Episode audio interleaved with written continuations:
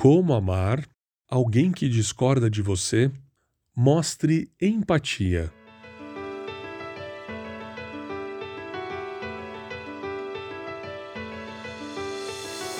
Jesus voltou ao Monte das Oliveiras, mas na manhã seguinte, bem cedo, estava outra vez no templo. Logo se reuniu uma multidão e ele se sentou e ensinou.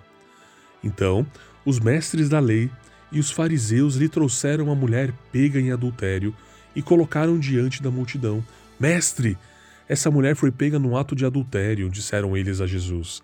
A lei de Moisés ordena que ela seja apedrejada. O que o senhor diz? procuravam apanhá-lo numa armadilha ao fazê-lo dizer algo que pudesse usar contra ele. Jesus, porém, apenas se inclinou e começou a escrever com o dedo na terra. Eles continuaram a exigir uma resposta, de modo que ele se levantou e disse: Aquele de vocês que nunca pecou, atire a primeira pedra. Então, inclinou-se novamente e voltou a escrever na terra. Quando ouviram isso, foram saindo um de cada vez, começando pelos mais velhos, até que só restaram Jesus e a mulher no meio da multidão. Então Jesus se levantou de novo e disse à mulher: Onde estão seus acusadores? Nenhum deles a condenou? Não, Senhor, respondeu ela. E Jesus disse: Eu também não a condeno. Vá e não peque mais. João, capítulo 8, versículo 1 ao versículo 11.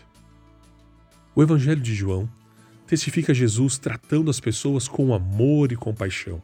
Nos versos que acabamos de ouvir, Jesus não demonstra apenas simpatia, mas empatia por aquela mulher em circunstâncias difíceis e perturbadoras. A maioria das pessoas já ouviu falar na palavra simpatia. Basicamente, simpatia é quando temos sentimentos em comum com alguém, seja de tristeza ou pena. Empatia começa de forma similar à simpatia, mas é bem diferente.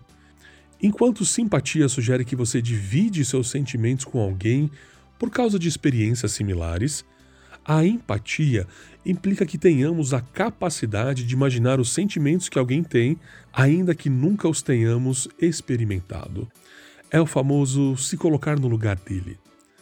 É fácil simpatizar com alguém porque passamos pelas mesmas coisas, mas a empatia requer um pouco mais de trabalho da nossa parte. Definitivamente não é algo que a maioria das pessoas compreende ou faz.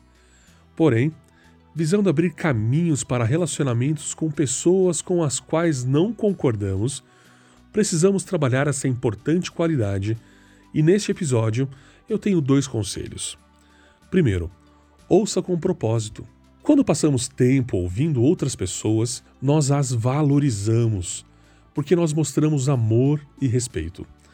Conforme ouvimos com sinceridade, podemos aprender o porquê pensam da forma que pensam. À medida que ouvimos, é imprudente e imaturo contra-argumentar enquanto o outro fala. Chega até a ser uma falta de educação. É realmente importante ouvir e pensar sobre o que a pessoa está dizendo. Preparar a nossa resposta enquanto o outro ainda está falando é como se preparar para debater com ela. Mas o que queremos ver nesse cenário é que as duas pessoas valorizam uma a outra, mais do que se preocupar em estabelecer qual delas está certa. Segundo conselho, considere a perspectiva do outro. Aprender os motivos de alguém nos ajudará a entender a visão deles e nos abster do pré-julgamento. Se alguém compartilha o porquê, por trás do motivo que acreditarem em algo que você não concorda, considere o pano de fundo que estiver sendo compartilhado. As pessoas geralmente chegam às suas visões de mundo e às posturas que têm por conta da criação que tiveram, o que inclui tanto experiências positivas quanto negativas. Quando nos permitimos entrar no mundo do outro, ainda que por alguns minutos, somos menos propensos a nos incomodar e a mostrar julgamento. Empatia é o componente-chave para uma relação saudável. Expressá-la nos permite ver a pessoa por quem ela é, para entendermos um diferente ponto de vista e, finalmente, representarmos bem Jesus para aqueles que não o conhecem.